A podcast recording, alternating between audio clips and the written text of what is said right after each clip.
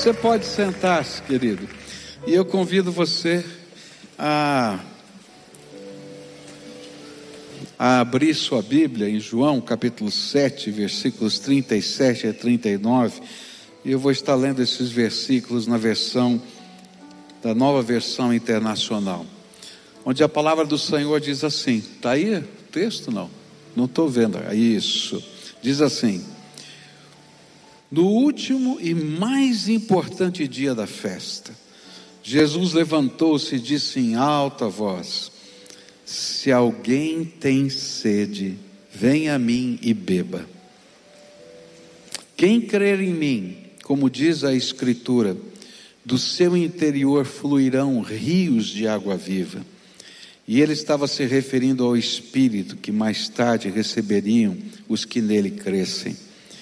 Até então o Espírito ainda não tinha sido dado, pois Jesus ainda não fora glorificado.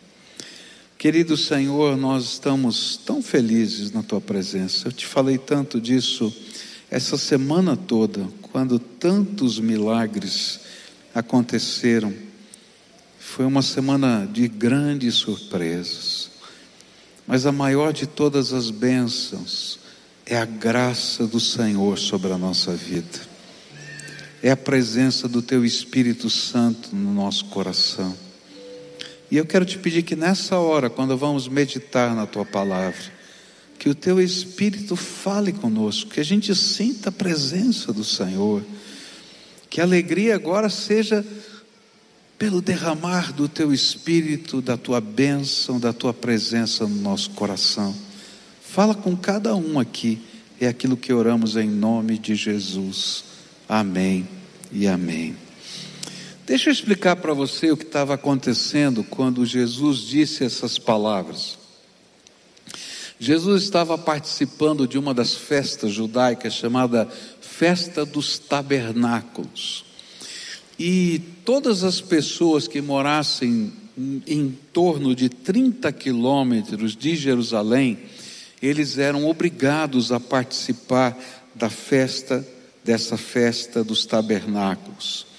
Isso acontecia aproximadamente do dia 15 de outubro até o final do mês, porque é um calendário móvel, não é como é o carnaval, assim, para nós. Então ele é um calendário móvel. Do dia 15 até mais ou menos o final do mês acontecia essa festa. E esta data coincidia com o final da colheita, quando se estava terminando a ceifa, a colheita. E ela tinha um sentido, primeiro, histórico, porque as pessoas passavam sete dias em pequenas cabanas, com o propósito de lembrar aquilo que o povo de Israel viveu no deserto, sem teto, sem casa, mas todo o tempo sustentado pelo Senhor que mandou o maná, água da rocha, cordonizes e tantas outras coisas. E o segundo era gratidão. Então, o primeiro sentido era lembrar o que Deus já fez no passado e depois agradecer o que Deus estava fazendo no presente. E eles faziam isso em cumprimento à lei. E a lei dizia lá em Levítico 23, versículos 39 a 43, assim começando no 15 dia do sétimo mês, depois de terem colhido o que a terra produziu, celebrem a festa do Senhor durante sete dias o primeiro dia e também o oitavo serão dias de descanso. No primeiro dia vocês apanharão os melhores frutos das árvores, folhagem de tamareira, galhos frondosos e salgueiros, e se alegrarão perante o Senhor, o Deus de vocês, durante sete dias. Celebrem essa festa do Senhor durante sete dias, todos os anos. Este é um decreto perpétuo para as suas gerações. Celebrem-na no sétimo mês. Morem em tendas durante sete dias. Todos os israelitas de nascimento morarão em tendas, para que os descendentes de vocês saibam que eu fiz os israelitas morarem em tendas quando os tirei da terra do Egito. Eu sou o Senhor, o Deus de vocês. E então, esse era um memorial, lembravam o que tinha acontecido no passado. Mas a Bíblia vai dizer também que eles também celebravam aquilo que era o primeiro fruto, não é? Ou seja, a colheita. E ele vai dizer assim: olha, Êxodo 23, 16: celebrem a festa da colheita dos primeiros frutos do seu trabalho de semeadura, e celebrem a festa do encerramento da colheita, quando no final do ano vocês armazenarem as colheitas. E essa era a ideia que esse texto nos traz. No meio dessa festa, enquanto estava acontecendo essa celebração, eles estavam ali com alegria, agradecendo o passado e a produtividade da terra, e especialmente pelas chuvas que caíram e que permitiram que fosse feita a colheita. E como é que era feita essa, essa festa?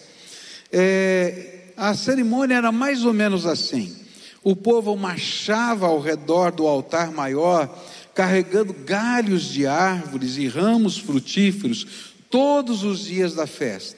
E o sacerdote tomava um jarro de ouro com aproximadamente um litro de água do tanque de Siloé e levava até o altar e o derramava em oferenda de ação de graças ao Senhor, porque houve chuva e água para poder ah, ah, nascerem os frutos e poderem serem colhidos. E aí os levitas cantavam uma série de salmos que eles chamavam de Halel, aleluias, que eram os salmos de 113 até o salmo 118. E eles cantavam acompanhados por flautas enquanto marchavam junto com o povo. E quando chegavam as palavras do, do Salmo 118, versículo 1, versículo 25 e 29, o povo gritava louvava, sacudia os ramos em direção do altar.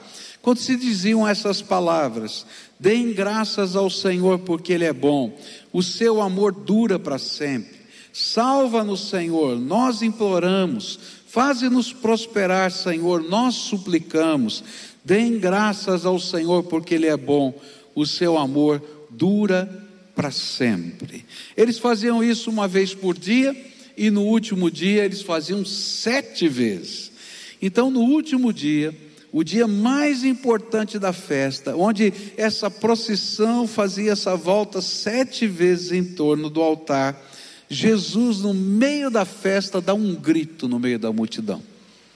E ele vai dizer assim: Se alguém tem sede, venha a mim e beba e rios de água viva fluirão de dentro de vocês. O que, que Jesus queria ensinar com isso? E é interessante aqui a gente aprender com Jesus. Ele está dizendo o seguinte: assim como o Pai, no passado, havia olhado para a sede física do povo no deserto, Jesus olhou para o coração da multidão naquela festa. E ele percebeu algo que ele continua percebendo hoje no meu coração, no seu coração, no coração dos homens. Ele percebeu a necessidade espiritual. Eu preciso de água para viver. Eu consigo ficar sem comer 30 dias, mas eu não consigo ficar sem beber água três dias. Eu vou morrer de sede. E Jesus pega essa figura da nossa necessidade de água para dizer: olha, há uma necessidade espiritual profunda dentro de cada ser humano. Há um vazio no coração. Há uma perda de perspectiva dentro de nós. Há uma falta de sentido, muitas vezes, que ele chama de sede. E é por isso que ele gritou: Olha, se você está sentindo sede, vem a mim. E ele reflete a ideia do Salmo 42, versículos 1 e 2, que dizem: Como servo, servo anseia pelas correntes das águas, assim a minha alma anseia por ti, ó Deus, a minha alma tem sede de Deus, do Deus vivo, quando entrarei e verei a sua face? E a minha pergunta hoje é muito simples, não é? Você já sentiu essa sede, essa necessidade de que Deus intervenha na sua vida? Que Ele precisa, de alguma maneira, mexer com você? Essa semana eu conversei com uma irmã, é, a semana passada, na verdade, uma irmã querida, chamada irmã Edna, aqui da nossa igreja, e ela teve um diagnóstico de câncer. E, e, o seu médico disse que ela precisava comer frutas vermelhas. E ela não tem muito dinheiro, e essas frutas no Brasil são caras, né? Comer amora, né? cereja, né? comer morangos e assim por diante. E ela ficou pensando: onde é, como é que vai ser para comprar fruta vermelha? E ela disse: Senhor, eu sei que é uma bobagem, né? Porque o Senhor está preocupado com tantas coisas, mas olha para mim, eu preciso de fruta vermelha. E aí, enquanto ela tinha orado, pouco, pouco depois, chega o correio na sua casa e entrega uma caixa, um pacote. E aí ela com sua irmã vão abrir o pacote. E uma coisa inusitada aconteceu. Dentro daquele pacote, uma pessoa tinha mandado para ela, pelo correio, cerejas. E ela, a irmã dela olhou para ela e disse assim: Quem é que manda cereja pelo correio? E ela olhou e disse assim: O meu Deus manda cerejas pelo correio. Ele sabia de todas as coisas, até antes mesmo de eu clamar. Sabe, o que Jesus está dizendo não tem a ver com cereja, com água, ele tem a ver com um coração aflito, angustiado, que às vezes tem tantas preocupações na alma e diz: Onde tu estás, ó Deus? Será que há algum suprimento da tua graça para mim? E Ele então marca a nossa vida com a sua graça. Por isso Jesus disse para aquela multidão: se há alguém aqui que tem sede, venha a mim e beba, e rios de água viva fluirão. Como o Senhor se importa. Tem muita gente morrendo de sede simplesmente porque não se aproxima da fonte da graça de Deus, da fonte dos milagres, da bênção e da salvação. Se você é aquela pessoa que está se sentindo angustiada, necessitada de uma intervenção, eu tenho uma boa notícia para você hoje. O Senhor Jesus está no meio do seu povo dizendo: Você tem sede? Vem a mim e beba porque rios de água viva vão fluir de dentro de você. Uma segunda coisa que a gente pode aprender nesse texto aqui, que está nesse mesmo versículo, é quando ele diz: Venha a mim. Sabe por quê? Porque Jesus é a única fonte que sacia de fato a sede da alma é diferente de, de um ritual. Lembra que aquele povo estava no meio de um ritual, estava fazendo uma procissão. E eles tinham ensaiado todos os detalhes. Eles sabiam quando tinham que chacoalhar as, os ramos ali. Eles sabiam como deveriam marchar. Eles sabiam o que, que eles deveriam gritar. E apesar de ser uma festa alegre no meio do povo, de ter todo, todo um colorido diferente, de ser inusitado, porque estavam lá nas barracas durante sete dias, né? Tem gaúcho aqui, não? Opa! Tem uns gaúchos aqui, né? Eita, gaúcho! Né? Lá, lá no Rio Grande do Sul tem uma festa parecida, né? a festa farroupilha. Todo mundo se veste, né? se pilcha, né? como eles chamam, e aqueles mais ousados né, vão morar em barracas, lembrando da, da Revolução Farroupilha. Né? E é interessante, quando você chega no Rio Grande do Sul nessa época da festa Farroupilha, você vai encontrar muita gente na rua usando roupas típicas, né?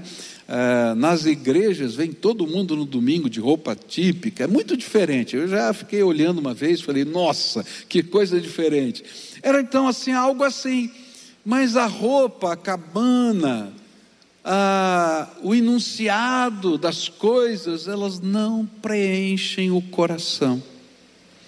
Os rituais da fé não preenchem a alma. Nós podemos fazê-los inúmeras vezes, mas terminamos vazios por dentro, porque nós precisamos de uma visitação de Jesus. Talvez ficasse claro para a gente quando a gente pensa em Davi. Davi pecou, e lá no Salmo 51 a gente vai encontrar ele falando do seu pecado. E naquele salmo ele vai dizer assim que várias vezes ele vai procurar o sacerdote. E o sacerdote molha, não é, uma planta chamada isopo com água e asperge a água sobre aquela sobre aquele penitente, vamos dizer assim. E ele dizia assim: Olha, não adianta, se o Senhor não fizer isso comigo, ainda sinto o meu pecado, porque não são os rituais da fé que preenchem o nosso coração. Por isso Jesus grita no meio da multidão: se alguém tem sede, vem a mim. Sabe o que é que preenche o coração? É a intimidade com Cristo, é a presença dEle, é a visitação dEle, é quando Ele derrama do seu Espírito sobre nós. Todas as formas de religiosidade não preenchem a alma, mas quando o Senhor derrama o seu Espírito Santo sobre a nossa vida, nós vamos nos sentir conectados, verdadeiramente supridos, verdadeiramente abençoados. É interessante porque às vezes a gente diz, ok, os rituais não preenchem a alma, então quem sabe o amor das pessoas possa preencher a nossa alma. E a gente vai encontrar um exemplo na Bíblia de uma mulher chamada mulher samaritana, que teve cinco maridos e continuava infeliz. Porque quando a gente lança todas as nossas esperanças numa pessoa, nós vamos descobrir que não existe pessoa na face da terra capaz de suprir todas as nossas esperanças. Porque todos nós somos falhos. Eu acredito em família, eu acredito em casamento, eu acredito em relacionamentos de amor, mas nenhum ser humano é capaz de preencher todas as esperanças do coração de alguém. Nós precisamos de alguém maior. Por isso Jesus grita para a gente: se alguém tem sede, vem a mim e beba, e rios de água viva vão jorrar de dentro de você. O que a Bíblia está ensinando é que eu preciso de Jesus mais do que nunca. Você precisa de Jesus mais do que nunca. Os nossos filhos precisam mais de Jesus. E, e a gente tem sede. E sabe, se sem Ele, nós vamos sempre estar experimentando aquela insaciável leveza do nosso ser nosso ser não tem substância suficiente, nós vamos sentir que está faltando algo, porque nós perdemos o nosso sentido eterno sem Jesus. É por isso que Jesus está no meio da nossa festa aqui hoje, uma festa de amor, de gratidão, uma festa que estamos celebrando bênçãos de Deus, mas para dizer para mim e para você: se você tem sede, vem a mim e beba. E por fim, nesse mesmo texto ele vai dizer: olha, você precisa vir, você precisa estar, se você tem sede, você precisa vir, não é? A presença do Senhor e precisa beber. E ele acrescenta: beba. Beber é igual a crer, confiar. Por isso que o versículo seguinte, ele vai dizer: se alguém crê em mim, e ele está explicando o sentido dessa figura de linguagem. E beber então é crer e confiar, é descansar o fardo, é descansar os pecados, os pesos na cruz de Cristo, é apropriar-se da graça, do amor que restaura. E quanto mais nós bebemos, isto é, entregamos, confiamos, obedecemos, cremos, mais Jesus, Ele mesmo fará rios de água viva correrem do nosso interior. E ele está explicando aqui nessa figura de rios de água viva, daquilo que nós entendemos na palavra como o derramar da profusão do Espírito Santo de Deus. Deus começa a agir de uma maneira diferente. A gente se aproxima de Jesus. E eu que era um necessitado de água, porque eu estou morrendo de sede, Ele coloca o seu Espírito Santo dentro de nós e nós nos tornamos templo do Espírito. E ao invés de sermos apenas um necessitado da água, nós nos tornamos uma fonte. Porque o Espírito Santo de Deus faz jorrar graça sobre a nossa vida. E nós deixamos de ser aquele que está no deserto, morrendo de sede, para ser aquele que pode abençoar pessoas, porque tem uma fonte da graça de Deus dentro de si. E eu acho que uma das figuras da Bíblia que ilustram isso é a figura do rio de Deus lá no livro de Ezequiel. No livro de Ezequiel tem uma figura linda, diz que há um rio que procede do trono de Deus, que nasce do trono de Deus. E por onde esse rio passa, ele leva cura, ele leva bênção, ele leva salvação, ele leva produtividade, porque as árvores que estão em volta desse rio estão sendo ah, abençoadas por essa, ah, por essa água do rio. Isso é uma figura, tá? isso, isso é uma ilustração, é uma imagem para a gente aprender. Mas há uma coisa interessante nesse rio. E eu sempre tinha dúvidas sobre essa figura que está aqui. Porque eu pensava assim: olha, quanto mais perto do rio, ou melhor, do trono, deve ser mais fundo, deve ter mais coisas. Mas há uma inversão lá, diz: olha, quanto mais longe do trono, mais fundo fica. Então, quando está pertinho, tem água no tornozelo, depois vai para o joelho, depois vai no peito, até que você tem que sair nadando. Essa é a figura que está lá. E durante muitos anos eu não entendia isso. Eu dizia, Deus, tá, parece que está tudo errado aqui. O que, que o Senhor quer dizer com isso? É que quando a gente bebe da fonte e a gente se transforma numa fonte da graça de Deus na terra, Quanto mais longe a gente leva a bênção, tanto mais Deus derrama a bênção sobre nós. Tanto mais jorra da graça, tanto mais o Espírito Santo nos dá. Eu digo assim: se você quer aprender sobre os milagres de Deus na sua vida, sirva, abençoe, faça coisas que talvez você nunca imaginou que pudesse fazer, porque ali Deus vai abrir as janelas do céu e derramar mais e mais, e o rio vai ser profundo. A gente vai a pertinho de Jesus. A gente bebe da fonte de Jesus. E rios de água viva fluem de dentro de nós para fazer diferença nessa terra. E o Senhor vai nos abençoando assim. Mas há uma, uma questão que mexe conosco aqui. A questão é que há uma outra figura na palavra de Deus que mostra para a gente o problema da gente às vezes não não está cheio dessa água, não está cheio dessa bênção, nem ser uma fonte. E o problema aparece lá em Jeremias 2,13, onde a palavra do Senhor diz assim: Porque o meu povo fez duas maldades. A mim me deixaram um manancial de águas vivas e cavaram para si cisternas, cisternas rotas que não retêm as águas.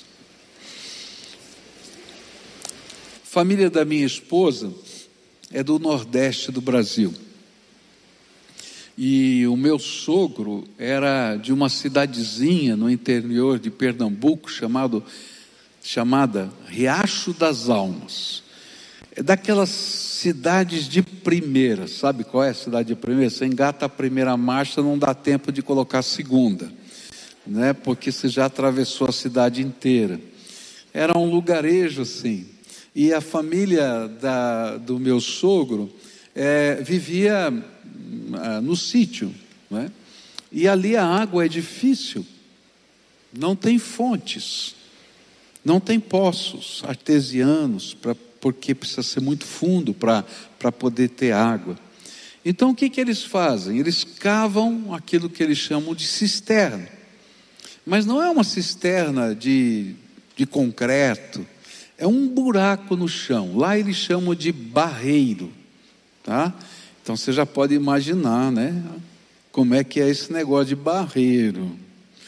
E ela me contava, né, que quando ia para lá, esse era um dos grandes problemas, porque toda a água consumida naquele lugar vinha do barreiro. É um buraco no chão onde eles coletam a água da chuva e ficam durante o ano bebendo daquela água mas ela é marrom. Literalmente marrom. Por causa do barro. Fora os bichinhos que tem em cima. Então eles empurram os bichinhos para o lado, pegam lá com o balde e levam para casa. Bebe essa água. Essa é a figura do texto. Ele diz assim: vocês cometeram duas maldades. Vocês abandonaram a fonte de água viva, a fonte que é limpa, fresquinha, água mineral, e construíram para vocês barreiros, cisternas, e o pior, rachadas, que nem água consegue reter direito, e tentam sobreviver com essa água. Quando eu, o Senhor, estou oferecendo a você água em abundância. Essa figura para mim fecha o entendimento do que Jesus estava dizendo. Às vezes a gente vai seguindo pela vida e o Senhor toca o nosso coração, fala conosco e diz: Filho, eu quero dar uma bênção para você que não é material, que não é dinheiro, que não é casa, mas eu quero te dar uma bênção que é o derramar do meu Espírito Santo dentro da sua vida. Onde você for, você vai sentir a minha presença. Com quem você falar, você vai poder ouvir a minha voz e ter discernimento. Eu vou te ensinar a ser pai, a ser mãe, a conduzir os seus negócios. Eu vou te ensinar a ser gente, e gente boa, porque a minha graça vai fluir de dentro de você. Vem comigo, chega perto de mim, deixa eu fazer essa obra na tua vida. E aí a gente diz: Não, Deus, eu sou dono do meu nariz, deixa eu cuidar da minha vida. E a gente troca a fonte de água viva por um barreiro. E aí a gente tenta de, com todas as forças colocar ou encher o barreiro de água. E a gente faz isso, não é? Com o nosso trabalho, com os nossos relacionamentos, com os nossos estudos, com a nossa grana. Mas aí vem aquela insustentável leveza do ser, porque quando você acabou de ter uma vitória, no dia seguinte, essa vitória já passou. Você já celebrou, já festejou, e você tem que ter outra vitória, porque senão você vai ficar vazio. Ou se você ganhou dinheiro, você celebra e de repente amanhã tem que ganhar mais.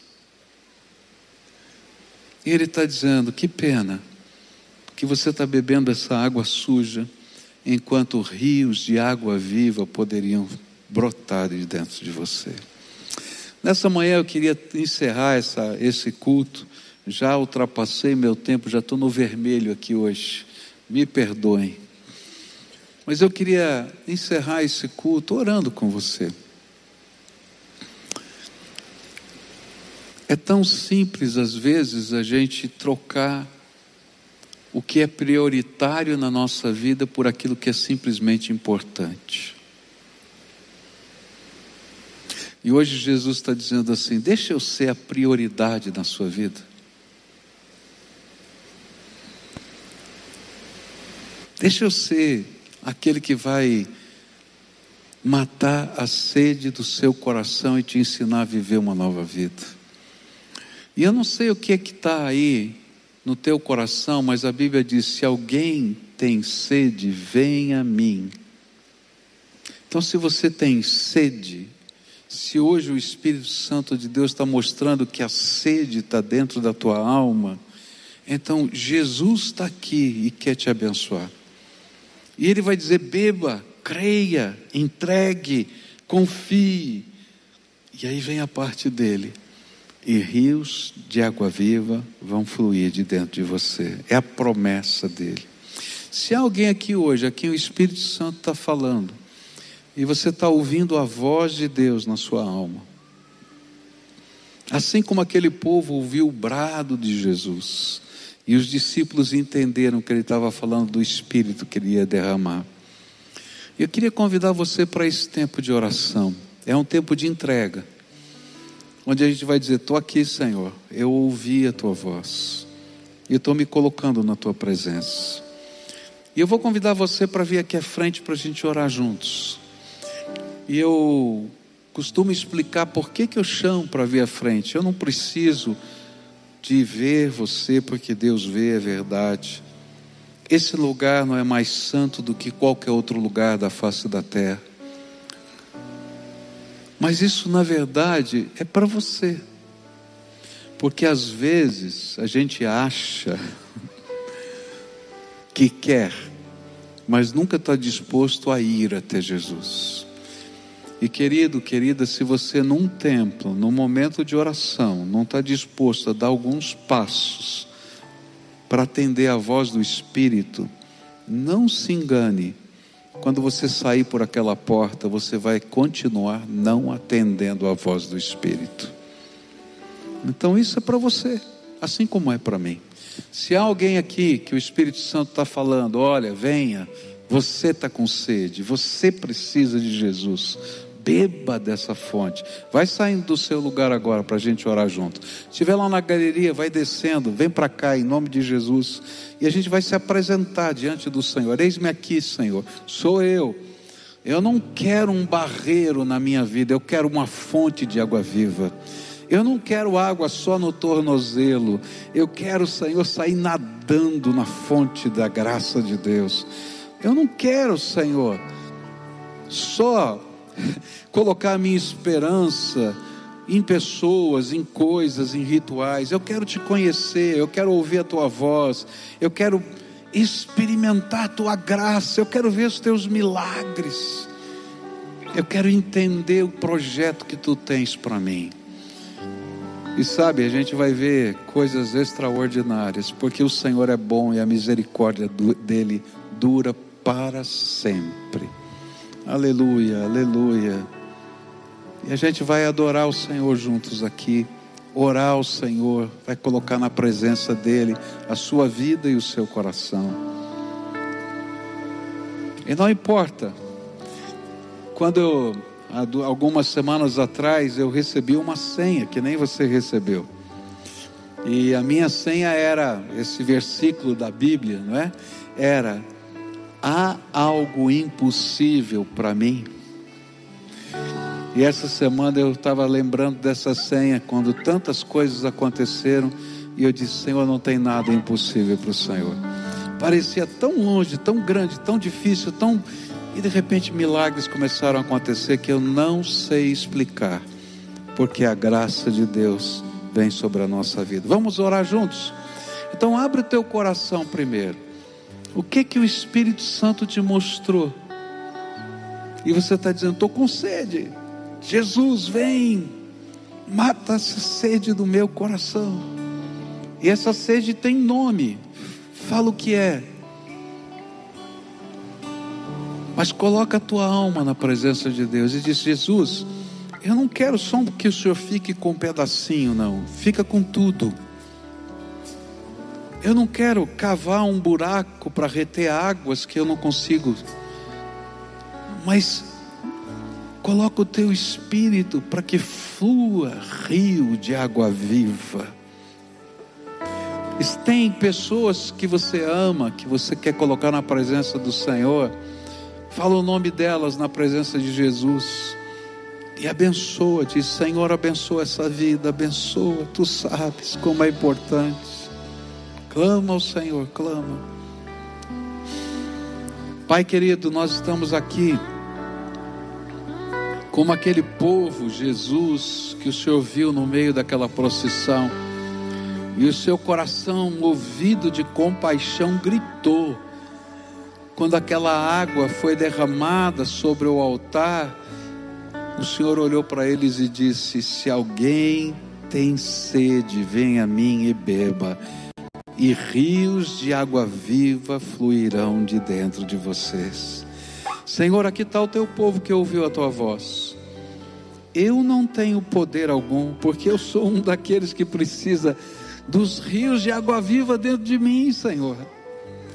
Mas tu és aquele que abençoa, aquele que a palavra diz que nada é impossível. Então agora visita os teus filhos e abençoa, Senhor. Abençoa, abençoa, abençoa. Eu não sei, Senhor, qual é a dimensão dessa bênção mas que o Senhor revele graça agora. Ó oh, Pai, que as cisternas possam ser destruídas, porque quem tem uma fonte de água limpa não quer beber daquela água. E agora venha, Senhor, sobre os teus filhos, graça, iluminação, que o Senhor seja o professor particular e que a bênção do Senhor o sustente. É aquilo que eu oro, Pai aqueles que estão em casa orando conosco, aqueles que estão no carro ouvindo essa mensagem. Ó oh, Pai, que essa seja a hora, Pai, em que o Senhor vai visitá-los poderosamente e que a paz do Senhor vai invadir o coração deles. Ó oh, Pai, fala com cada um e revela a tua presença. É aquilo que eu oro em nome de Jesus. Amém e amém. Amém. Se você não tem esse costume, uma dica: marca um encontro com Jesus todo dia. A hora e o lugar você marca e ele vai estar lá. E esse que você fez aqui, faz com ele. Senhor, eu vim aqui porque tu és a fonte que vai fluir daqui. Eu vim aqui, Senhor, para o Senhor derramar dessa fonte mais. Marca um tempo inicial pequeno, você não vai saber ainda se relacionar. Eu digo, marca 15 minutos na presença do Senhor. É razoável 15 minutos? Não é? Ninguém vai morrer por causa de 15 minutos. E diz: Senhor, eu vim aqui, estou aqui. E à medida que a gente vai conhecendo a voz de Deus, os 15 minutos não dá, a gente vai querer mais. Oração é um diálogo. A gente fala com Deus e deixa Ele falar com a gente. Como é que Deus fala com a gente? Pela Bíblia. Então pega a sua Bíblia e começa a ler a Bíblia, não é? No Novo Testamento. Se você não tem uma Bíblia, não tem um Novo Testamento, passa lá no ponto de encontro e diz: O pastor disse que tem uma de presente para mim. É presente. Essa igreja comprou esse ano 20 mil só para dar de presente para você que nós queremos que a palavra de Deus seja esteja na mão das pessoas, tá? Então pega a sua lá e leva lá a sua ferramenta. Você virou sacerdote de Deus agora. Você está com a ferramenta sacerdotal, tá? E se você quiser que a gente ajude você nessa jornada, tem um endereço ali, ó, pibcuritiba.org.br barra Jesus. Pega o teu telefone, marca lá vai ter um formuláriozinho, você preenche, alguém vai entrar em contato com você e nós vamos ser parceiro seu nessa jornada. Tá combinado assim? Agora todo mundo de pé e vamos adorar a Deus juntos. Terminar esse culto glorificando Jesus.